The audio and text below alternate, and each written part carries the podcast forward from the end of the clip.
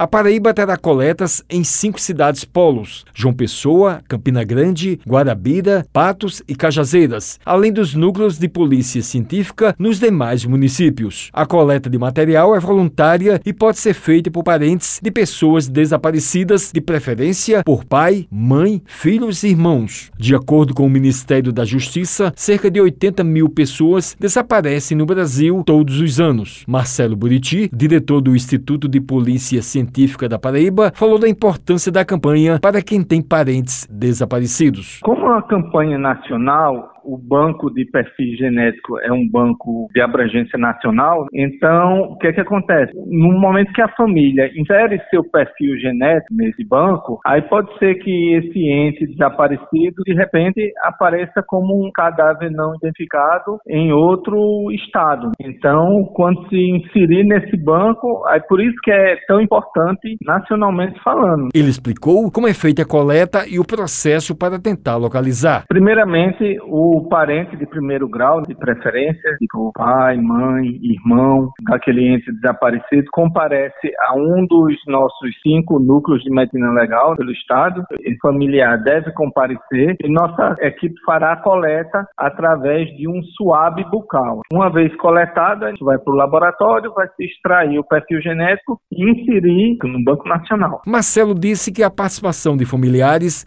é fundamental para solucionar os casos. Fundamental fundamental que o, os familiares de pessoas desaparecidas já há algum tempo que aí que compareçam para doar esse padrão genético, esse perfil, para poder se localizar. Inclusive é fundamental que as famílias, quando reclamarem um ente desaparecido, esse familiar ou a própria pessoa então desaparecida é que compareça à delegacia. Maiores informações é só ligar para o 3216 9650. Wellington Sérgio para a Rádio Tabajara, uma emissora da EPC, Empresa Paraibana de Comunicação.